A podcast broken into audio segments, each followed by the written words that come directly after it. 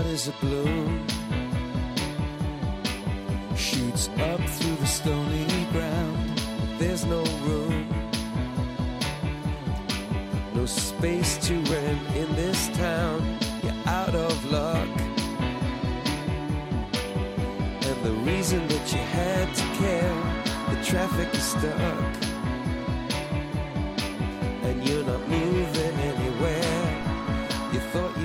Comienza en Radio María Sexto Continente,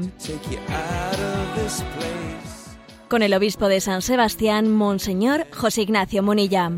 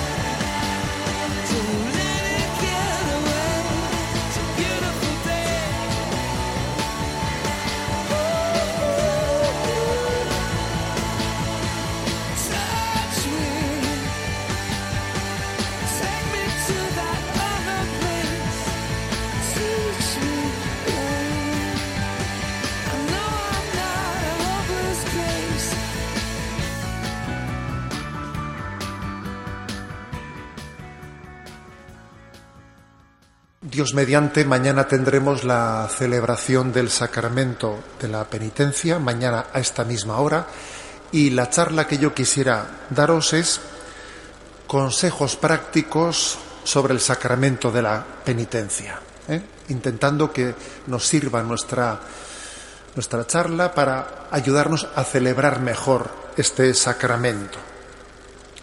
Sobre este sacramento habla el Catecismo de la Iglesia Católica, desde el punto 1422 al 1470. Por lo tanto, lo desarrolla con amplitud y con mucho detalle en el Catecismo de la Iglesia Católica.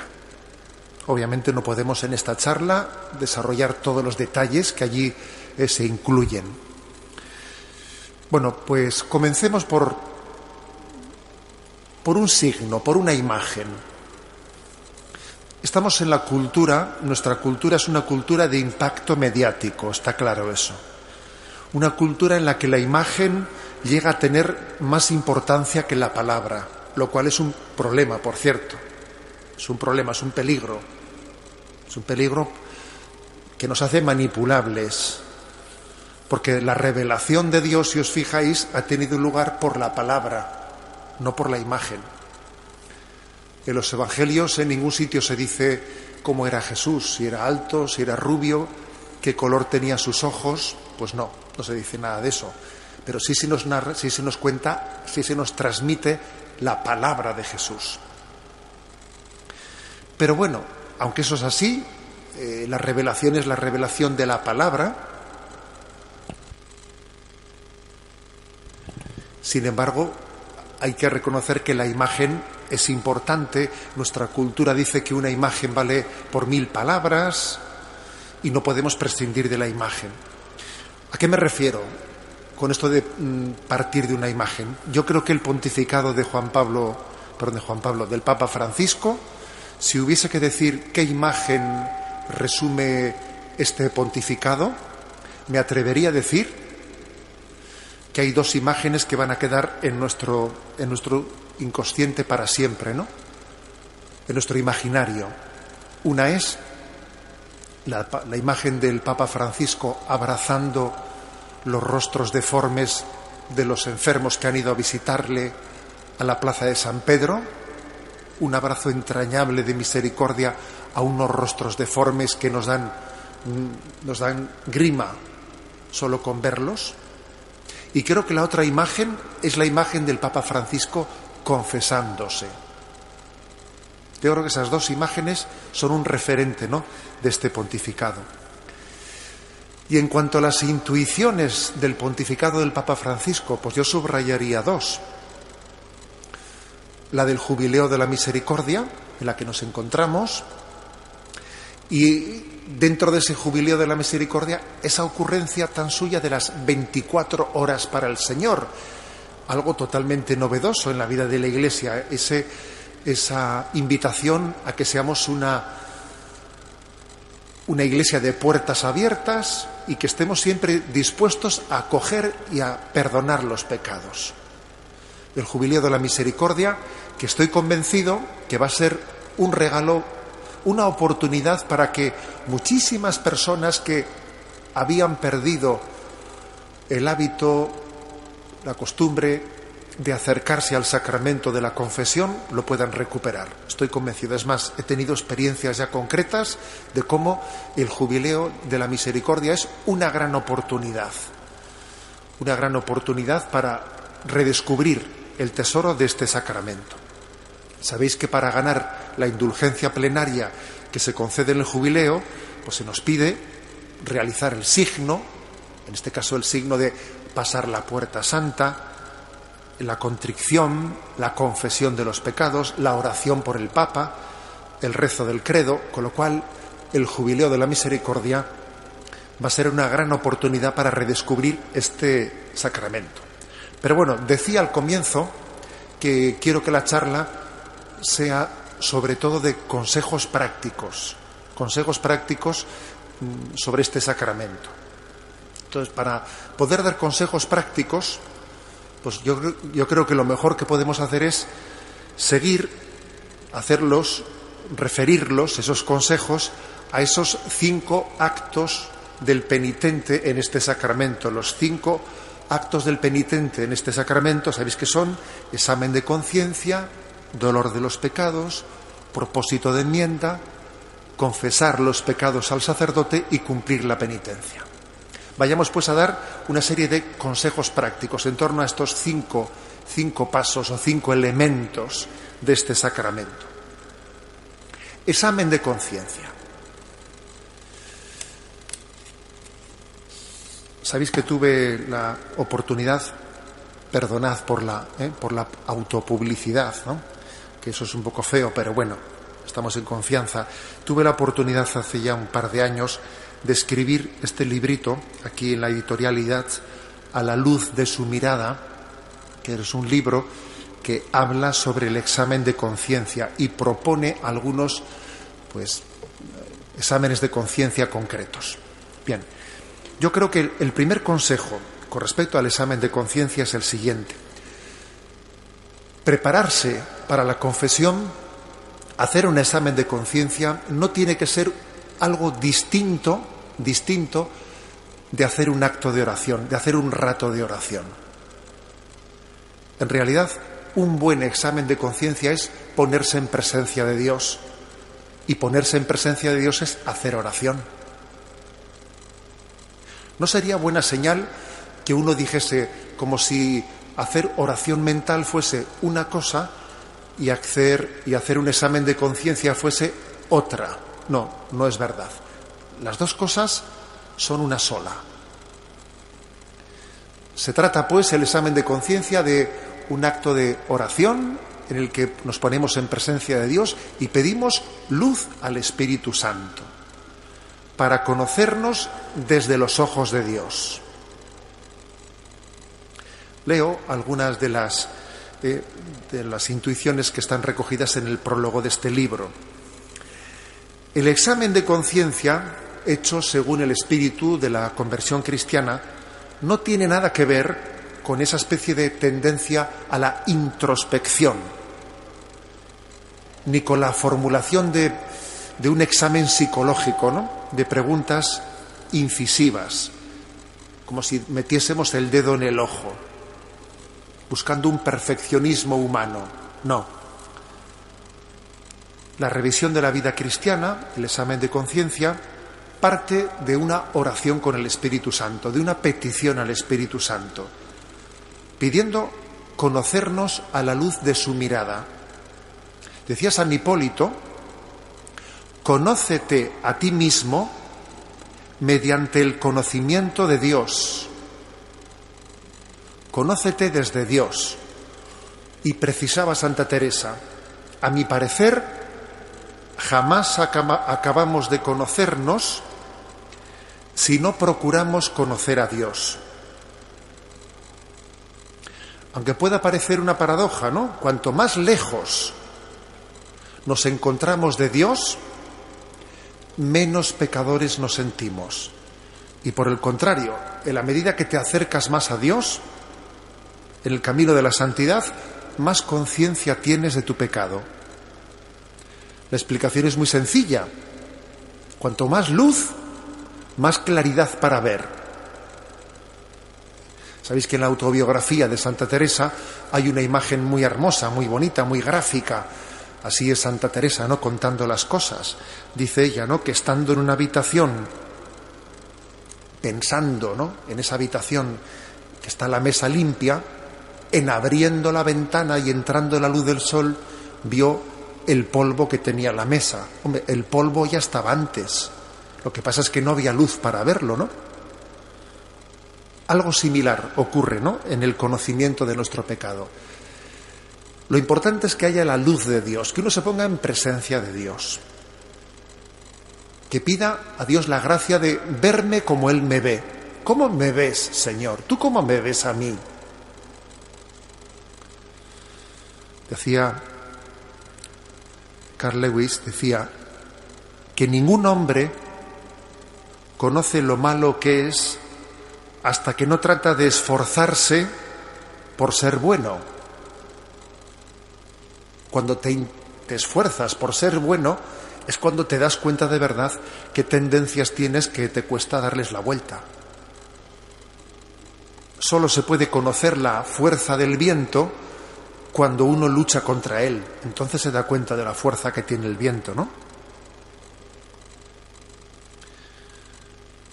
Dicho esto, es importante tener en cuenta que lo que hemos afirmado con respecto al pecado, también lo podemos afirmar con respecto a las virtudes. O sea, cuando uno está más cerca de Dios, más ve las cosas buenas. Cuando uno está más lejos de Dios, menos cosas buenas ve. O sea, acercarse a Dios no solo es ver más tu pecado, también es ver más los dones que Dios me ha dado. Que esto es importante. Porque humildad es vivir en verdad.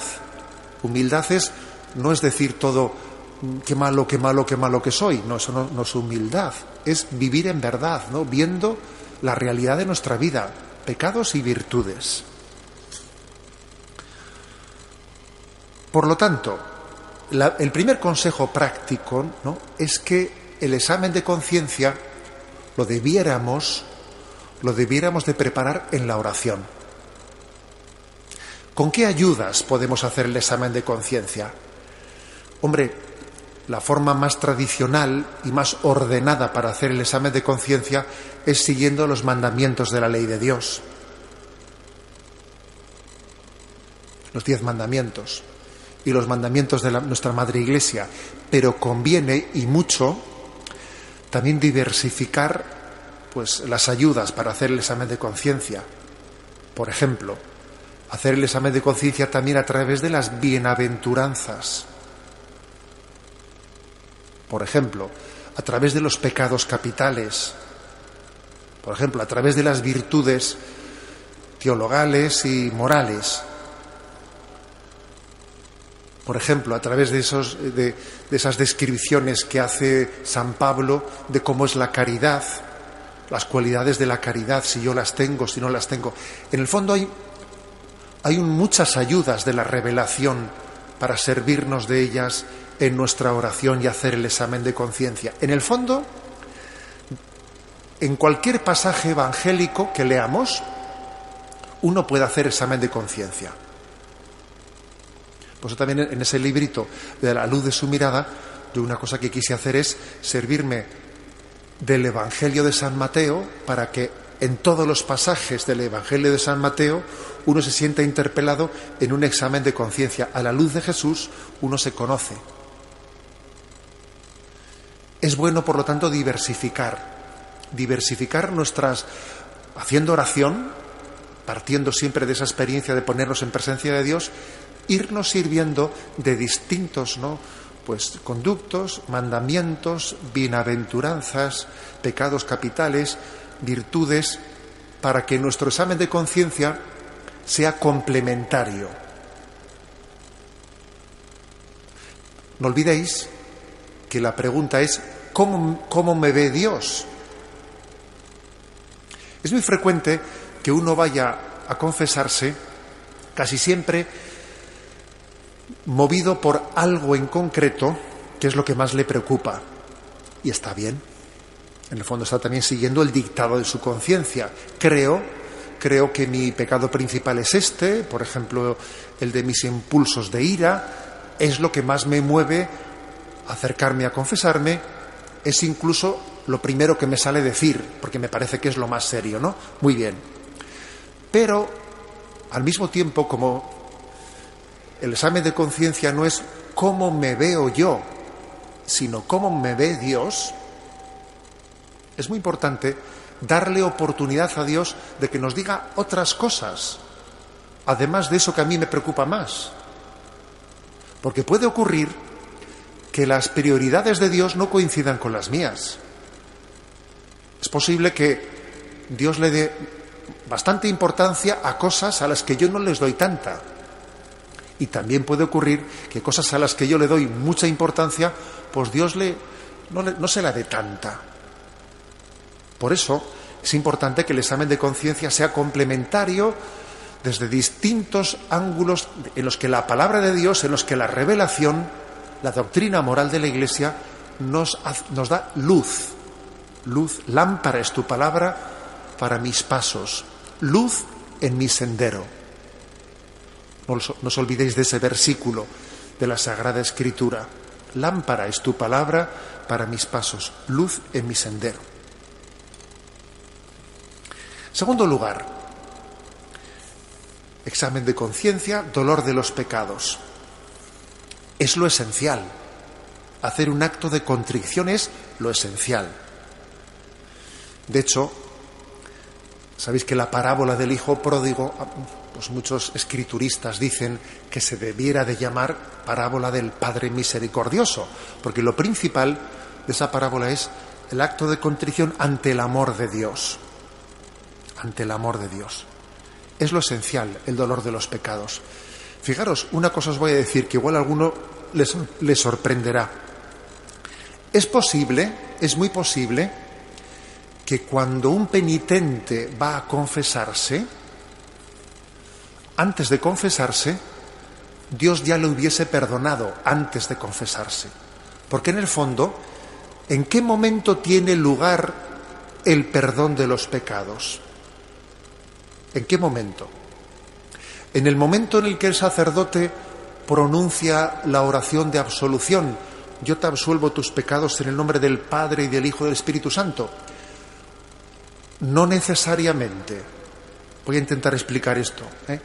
Eso sí ocurre, sin duda alguna, en el sacramento de la Eucaristía, cuando el sacerdote pronuncia la, la fórmula de la consagración, tomad y comed, esto es mi cuerpo, ese es el momento en el que tiene lugar la transustanciación, el que tiene lugar pues la presencia real de Cristo en la Eucaristía. Pero, sin embargo, el momento en el que tiene lugar el perdón de los pecados es el momento en el que se produce la contrición, el, el dolor de los pecados, que puede ocurrir, fijaros bien, puede ocurrir que ya hubiese tenido lugar antes de que uno se, acer, se acerque al sacramento de la confesión, aunque, aunque hubiese tenido lugar, ese acto de contrición está unido al voto, al deseo, al compromiso de irse a confesar. Por lo tanto, no hay que disociar nunca el acto de contrición con la expresión del pecado, porque para que un acto de contrición sea pleno, por ejemplo, cuando la Iglesia nos dice que cuando alguien está en una situación de, de peligro, y no puede acercarse a la confesión,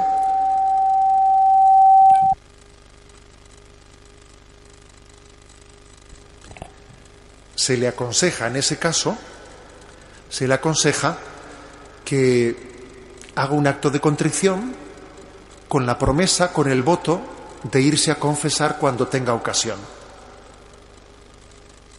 Por lo tanto, el acto de contrición incluye el compromiso, el deseo, la decisión de confesar nuestro pecado. Pero es posible, es posible, ojalá sea pues casi siempre, ¿no? Que el acto de contrición haya sido tan perfecto que cuando alguna persona se va a confesar ya, ya había sido perdonada previamente.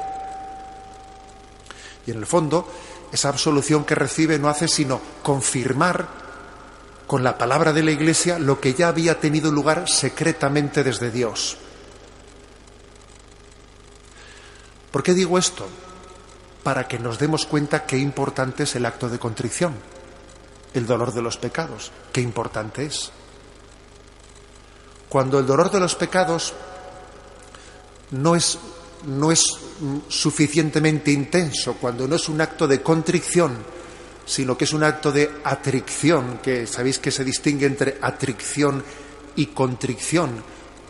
La contrición es el dolor perfecto de los pecados, el dolor de haber ofendido a Dios, y la atricción es un dolor de los pecados por el daño que me hacen a mí.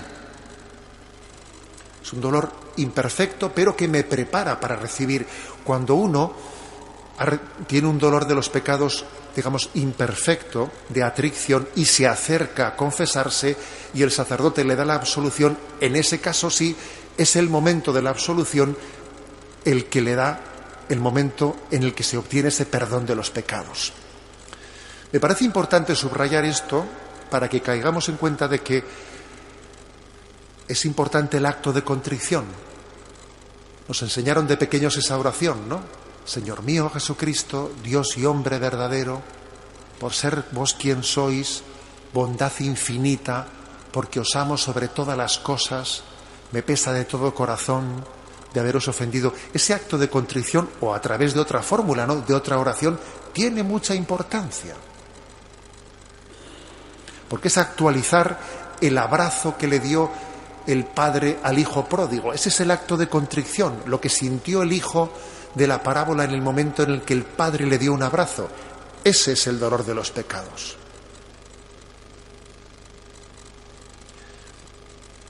El auténtico dolor de los pecados es el que tiene el pecador que se siente perdonado. Ese es el auténtico dolor de los pecados.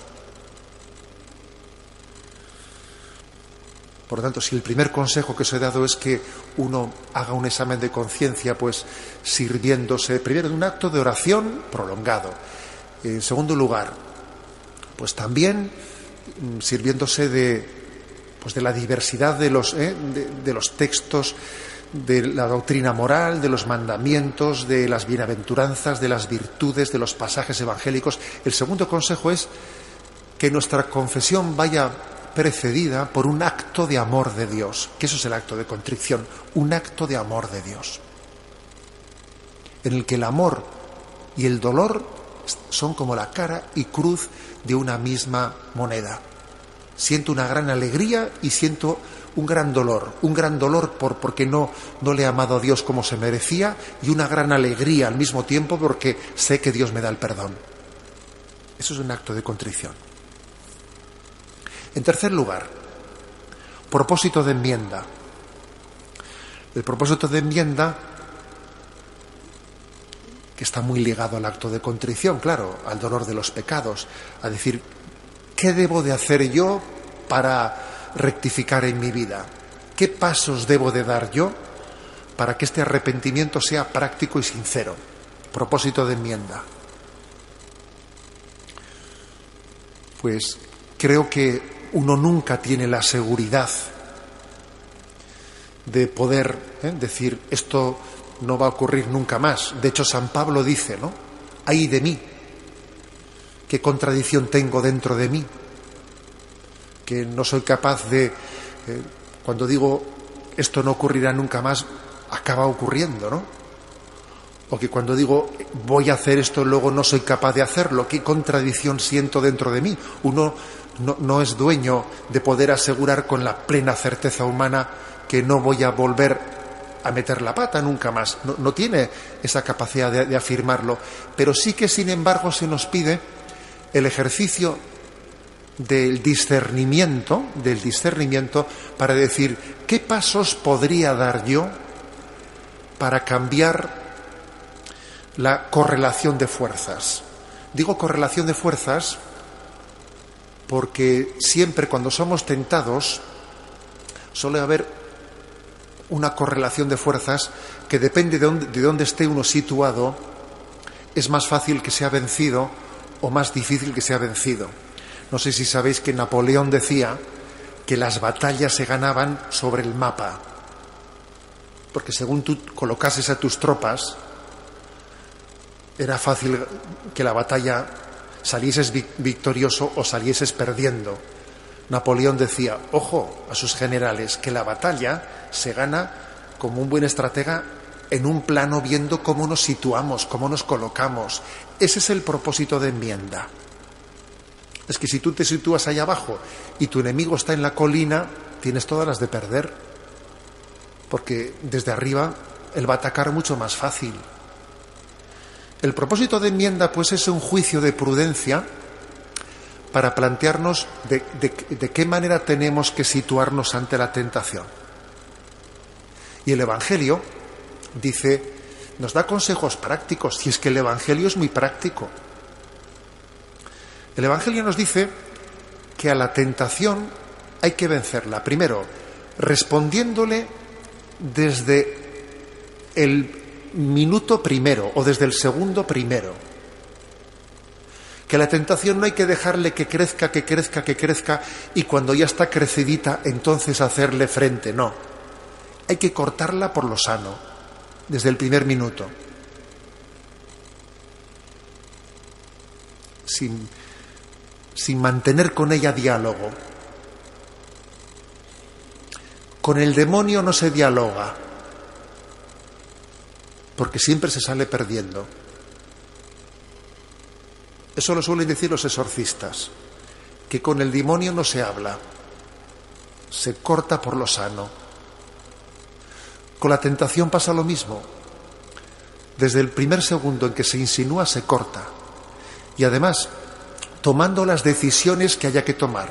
Acordaros de ese pasaje evangélico tan radical. Y si tu mano te hace caer, córtatela que más te vale entrar en la vida eterna manco que, que perder la vida eterna. Y si tu ojo te hace caer, sácatelo. Esas expresiones tan radicales, lo que, nos, lo que nos vienen a decir es que uno tiene que tomar en su vida las decisiones que tenga que tomar, pues para que la tentación pues no sea tan sugerente o tan fuerte en nosotros. Y los ejemplos que se traducen de esto, pues obviamente cada uno tiene que poner la letra pequeña, pero no son tan difíciles, no son tan difíciles. Si, imaginaros si alguien tiene una lucha con la bebida, con el alcohol, pues después de leer ese pasaje evangélico tendrá que decir, y en mi casa no va a haber una gota de alcohol, porque si lo tengo ahí va a ser complicado. O tantas otras aplicaciones concretas ¿no? que podríamos poner el propósito de enmienda, pues no, es un acto, un ejercicio de prudencia en el que uno pues se pregunta qué pasos podría dar yo para que la correlación de fuerzas, ¿no? en esa batalla sea distinta, sea distinta. En cuarto lugar, ¿eh? primero, examen de conciencia. Segundo, dolor de los pecados. Tercero, propósito de enmienda. Cuarto, confesar los pecados al sacerdote. Por cierto, que en el libro escrito con motivo del jubileo de la misericordia del Papa, el nombre de Dios es misericordia, allá por la página 41, el Papa responde a una pregunta que le hace el periodista Andrea Tornelli, le hace una pregunta que es la típica pregunta que, bueno, pues se haría hoy en día, ¿no? Le dice, no bastaría en el fondo con arrepentirse y pedir perdón y enfrentarse solos con Dios. ¿Por qué ir ante un sacerdote a pedirle perdón por los pecados? Le pregunta eso el periodista al Papa, ¿no? Y es interesante la respuesta que el Papa le da. Porque le dice que el sacerdote actúa in persona Christi, que esto es muy hermoso, pero que además de actuar in persona Christi en nombre de Jesús, el sacerdote también representa a la iglesia y a tus hermanos que te perdonan. Voy a leer este párrafo que dice el Papa. Si tú no eres capaz de hablar de tus errores con tu hermano, ten por seguro que no serás capaz de hablar tampoco con Dios y que acabarás confesándote con el espejo frente a ti mismo, pero no frente a Dios. Somos seres sociales y el perdón también tiene un aspecto social, pues también la humanidad, mis hermanos y hermanas, son heridos por mi pecado. Confesarse con un sacerdote es un modo de poner mi vida en las manos y en el corazón de otro, que en ese momento actúa en nombre y por cuenta de Jesús. Es una manera de ser concretos y auténticos, estar frente a la realidad, mirando a otra persona y no a uno mismo reflejado en un espejo. Y ahora fijaros qué anécdota cuenta de la vida de San Ignacio. San Ignacio, antes de cambiar de vida y de entender que había que convertirse en soldado de Cristo, había combatido en la batalla de Pamplona. Formaba parte del ejército del rey de España Carlos V de Augsburgo y se enfrentaba al ejército francés. Fue herido gravemente y creyó que iba a morir. En aquel momento no había ningún cura en el campo de batalla y entonces llamó a un soldado compañero suyo y se confesó con él. Le dijo a él sus pecados el compañero obviamente no podía absolverle, era un laico, pero la exigencia de estar frente a otro en el momento de la confesión era tan sincera que San Ignacio sintió la necesidad de pedirle perdón, aunque no fuese un sacerdote, a un cristiano. Es una lección muy bonita, una lección que nos enseña que una de las razones, una de las razones, ¿no? por las que confesamos los pecados a un, sacerdote es por el hecho de que nuestro pecado no solo ofende a Dios, ofende a la Iglesia, ofende a nuestros hermanos. Y el sacerdote en ese momento no solo representa a Dios, que también, sino representa a todos aquellos a los que hemos ofendido. Hay también una segunda razón que también el Papa insinúa en este libro, aunque no la aborda tan así detalladamente como esta otra. Y es que el sacerdote, el sacerdote cuando está administrando el sacramento del perdón de los pecados, está también haciéndose dispensador del perdón que Cristo ha puesto en sus manos. Y tiene que juzgar, tiene que discernir si el penitente tiene el arrepentimiento suficiente para recibir el perdón de los pecados o no. Acordaros que dice el Evangelio. A quienes les perdonéis los pecados, les quedan perdonados. A quienes se los retengáis, les quedan retenidos. Es decir, que el sacerdote discierne por la expresión de ese penitente si tiene suficiente arrepentimiento para recibir el perdón de los pecados. Es también, digamos, es también imagen de ese juicio, ese discernimiento de Jesucristo, que necesita discernir si se dan las condiciones para recibir la absolución, el arrepentimiento requerido para recibirlo o no. Por lo tanto, consejo práctico, consejo práctico de cómo confesar los pecados. Yo recuerdo que tuve una religiosa que, nos, que era nuestra catequista, era una religiosa de las auxiliares de las almas de purgatorio, de las cristetas hay en Ategorrieta, que fue catequista nuestra. Y me acuerdo que cuando a los niños allí en Ategorrieta nos daba los consejos de cómo confesarnos, nos decía, mirad, para confesaros, lo primero, hay que decir lo que más te cueste y decirlo a lo bruto, nos decía eso. Ese era su consejo.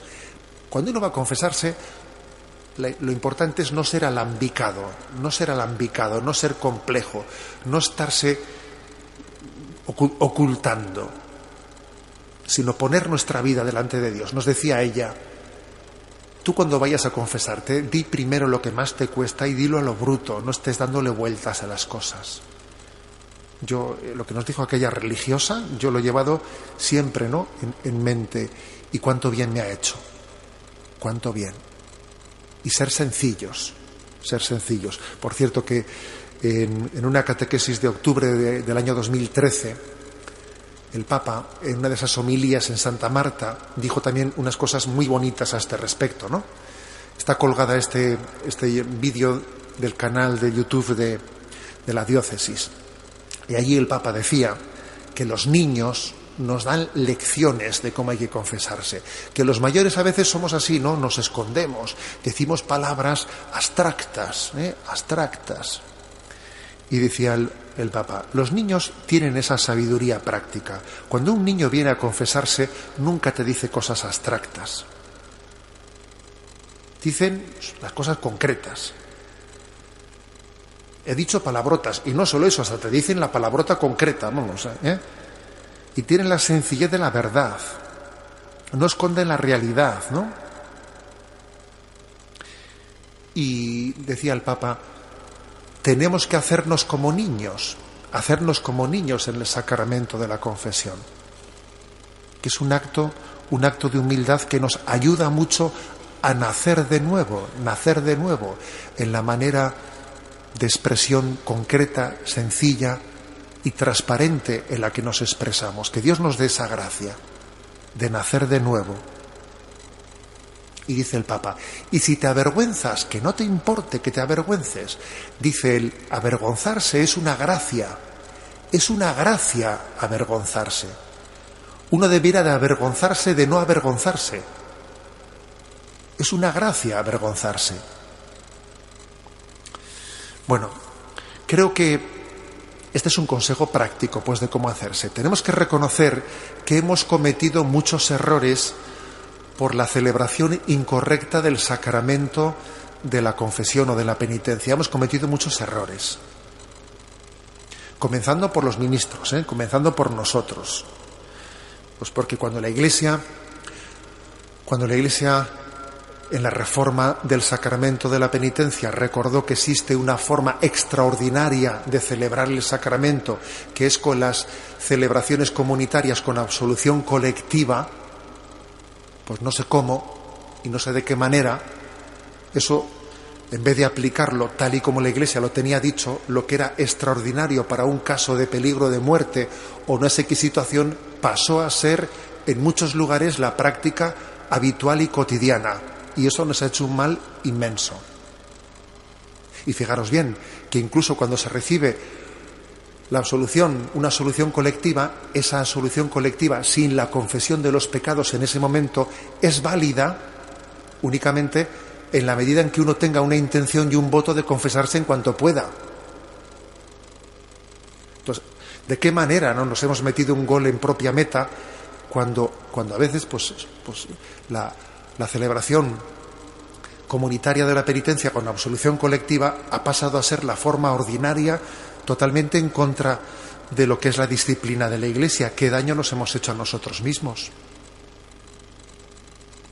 Y no solo eso, sino que a veces, rectificando esto, hemos buscado fórmulas insuficientes, diciendo, bueno, vamos a tener una celebración comunitaria pero no con absolución colectiva, sino con acusación cada uno, uno por uno. Pero a veces esa acusación uno por uno se limita a un vago o abstracto soy pecador, sin concretar nuestros pecados personales, que eso también no tiene ningún sentido.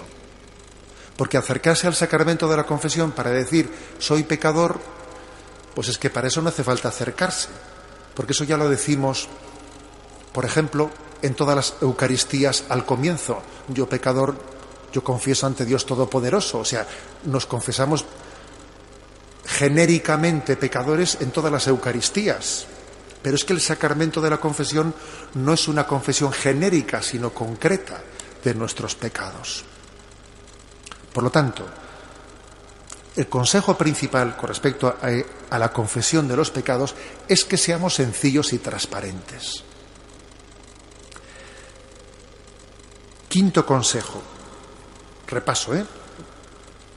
Examen de conciencia, dolor de los pecados, propósito de enmienda, confesar los pecados al sacerdote, cumplir la penitencia. Recibimos la absolución. En la iglesia primitiva, por cierto, uno no recibía la absolución sino hasta después de haber cumplido la penitencia. Uno confesaba sus pecados, se le ponía la penitencia, iba a cumplir la penitencia y después de que la había cumplido volvía y le daban la absolución. Eso durante mucho tiempo en la historia de la Iglesia fue así. ¿eh? Luego, por simplificar las cosas, se hizo de este modo. Se confiesan los pecados, se recibe la absolución, se recibe y luego uno cumple la penitencia. Bueno, ¿qué es la penitencia y cómo tendríamos que intentar mm, vivirla bien? La absolución absuelve plenamente de nuestros pecados. No es que no debiéramos de entender la penitencia en este sentido, como si el perdón de Dios no hubiese sido pleno y total, y como si al perdón de Dios le hubiese faltado algo y tengo que cumplirlo yo, o tengo que pagarlo yo. No. El perdón es pleno y total. Incluso, como hemos dicho antes, hasta podría ser que uno por un acto de contrición perfecto ya hubiese sido perdonado antes de recibir la absolución. Si su acto de contrición no era perfecto, si era imperfecto, ese es el momento en el que con, el, con la absolución completa la imperfección de esa contrición. Bien, por lo tanto, el perdón ha sido pleno y absoluto. Pero es que el pecado, aparte de la ofensa a Dios, tiene también otro efecto que es el desorden que ha generado en nosotros. Y uno tiene la tarea pendiente, la tarea de que de hacer penitencia en su vida, intentando también purificar el desorden que el pecado ha generado en nosotros. Un ejemplo, porque somos así y los ejemplos siempre nos iluminan, ¿no? Pues imaginaros que pues que un fin de semana los padres marchan y dejan al, hijo en casa diciéndole, mira, te dejamos en casa y por favor, eh, pues cuida de que la casa esté en orden y... Y el hijo cae en la tentación eh, pues de que sus padres han ido fuera y organizar allí pues una trifulca en su casa, organizar una fiesta y bueno, y poner todo patas arriba y traer a sus amigotes y y desmadrarse, ¿no? Ofendiendo a sus padres que han puesto su confianza en él. Sus padres vienen, descubren esa traición de su hijo, esa traición, hablan con su hijo y su hijo se arrepiente y sus padres creen en el arrepentimiento de su hijo porque le ven verdaderamente arrepentido, ¿no? Y le perdonan y le vuelven a otorgar su confianza. Su perdón es auténtico, ¿no?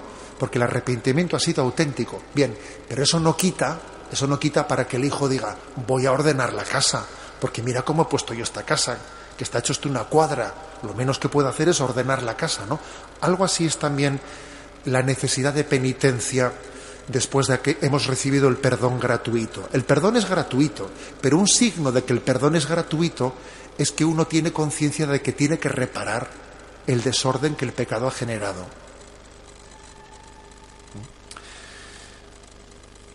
Se cuenta una anécdota de la vida de San Francisco Javier a este respecto, ¿no?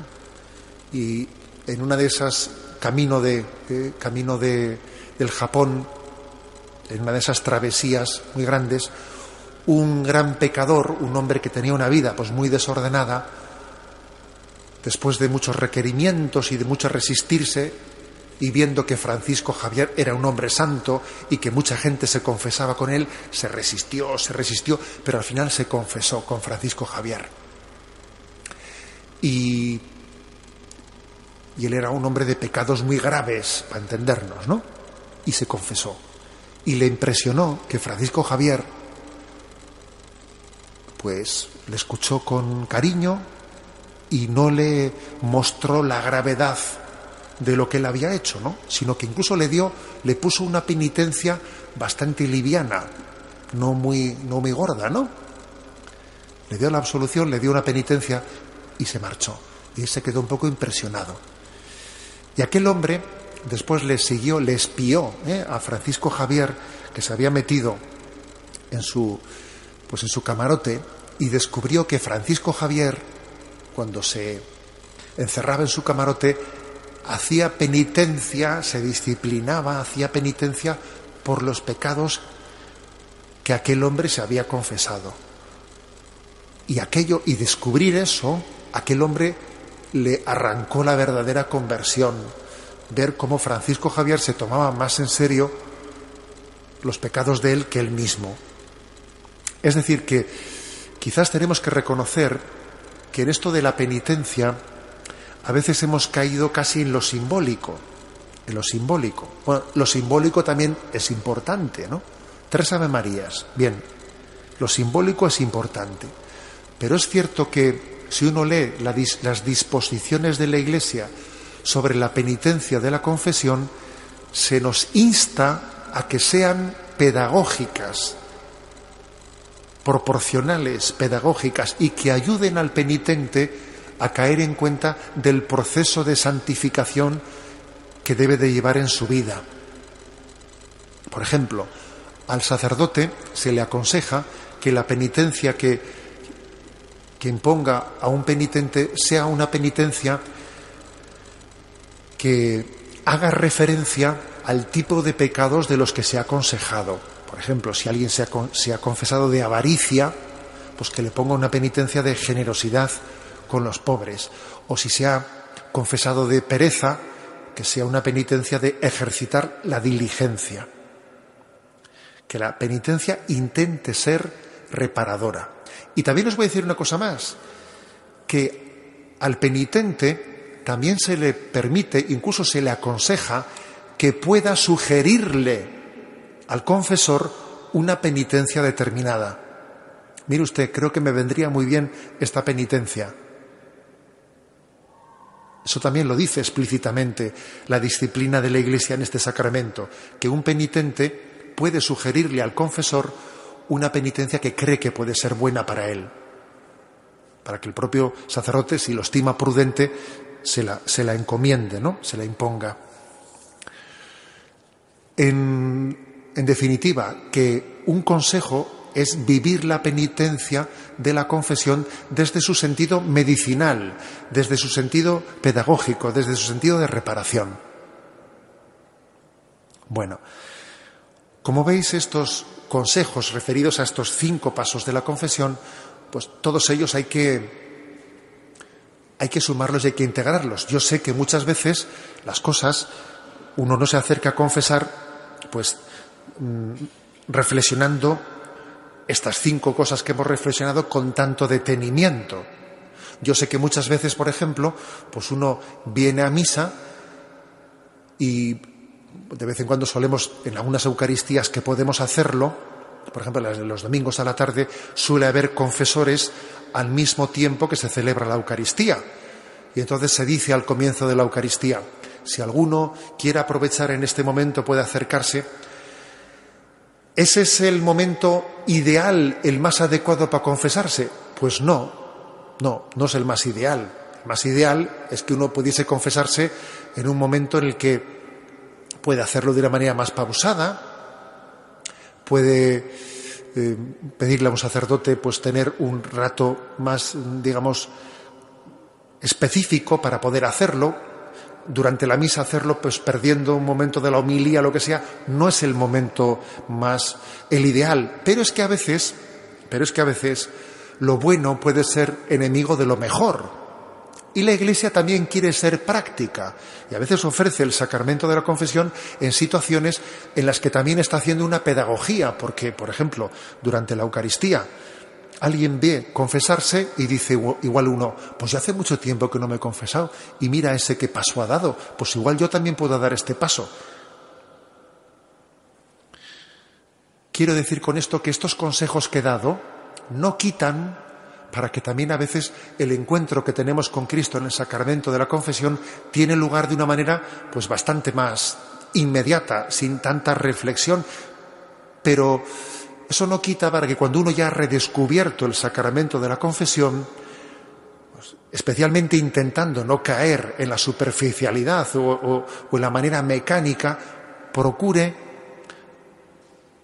profundizar en cada uno de estos pasos para que ese encuentro con Cristo sea verdaderamente transformador, sea un encuentro de gracia, sea un, encuentro que nos hace, nos hace hombres nuevos.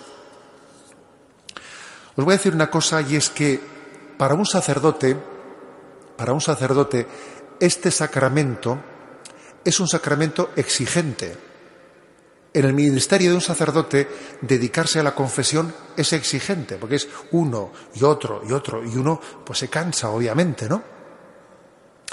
Pero aunque sea exigente, os puedo decir que es un sacramento en el que el sacerdote experimenta y comparte con el corazón de Cristo una alegría inmensa.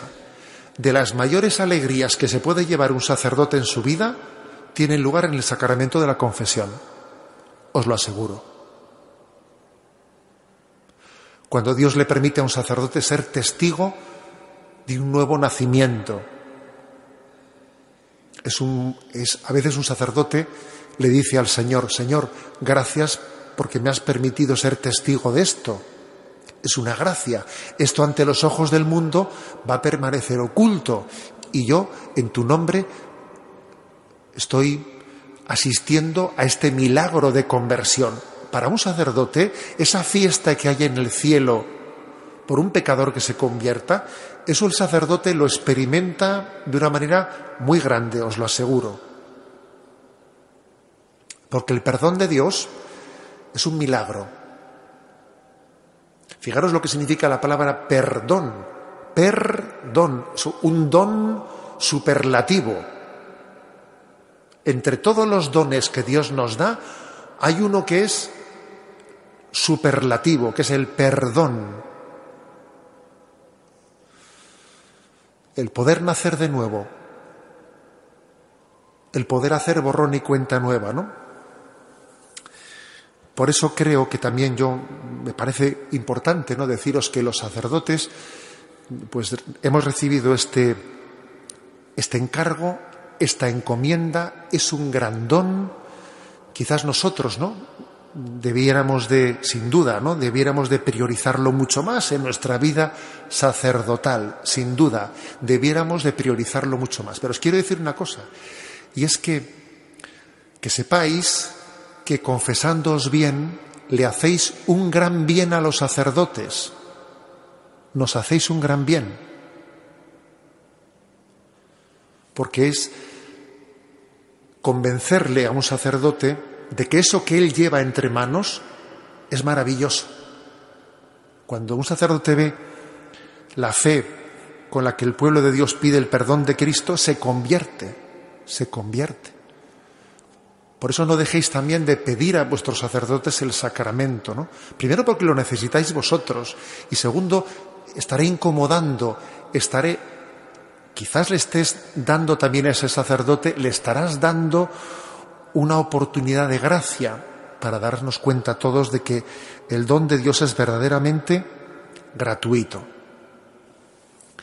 Lo dejo aquí, ¿eh? que este sea nuestra reflexión en este jubileo de, de la misericordia. No sé si os habéis dado cuenta que este sacramento tiene muchos nombres sacramento de la conversión, sacramento de la penitencia, sacramento de la confesión, sacramento del perdón, de la reconciliación. Es un nombre que es un sacramento que tiene muchos nombres, ¿no? Muchos nombres. En todos ellos quizás hay una hay uno que los define a todos, el segundo bautismo. Este sacramento es el segundo bautismo. Volver a bautizarnos de nuevo. Se fue el nombre que le dio la primitiva comunidad cristiana al sacramento. Gloria al Padre, al Hijo y al Espíritu Santo, como era en el principio, ahora y siempre, por los siglos de los siglos. Amén.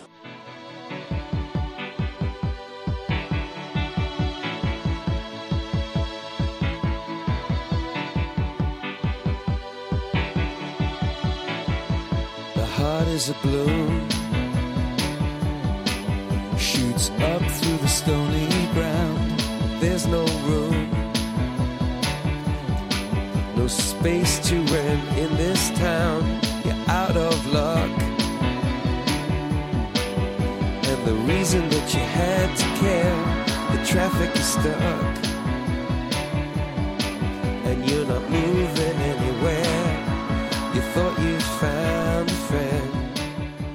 Escuchado en Radio María Sexto Continente, un programa dirigido por el obispo de San Sebastián, Monseñor José Ignacio Monilla.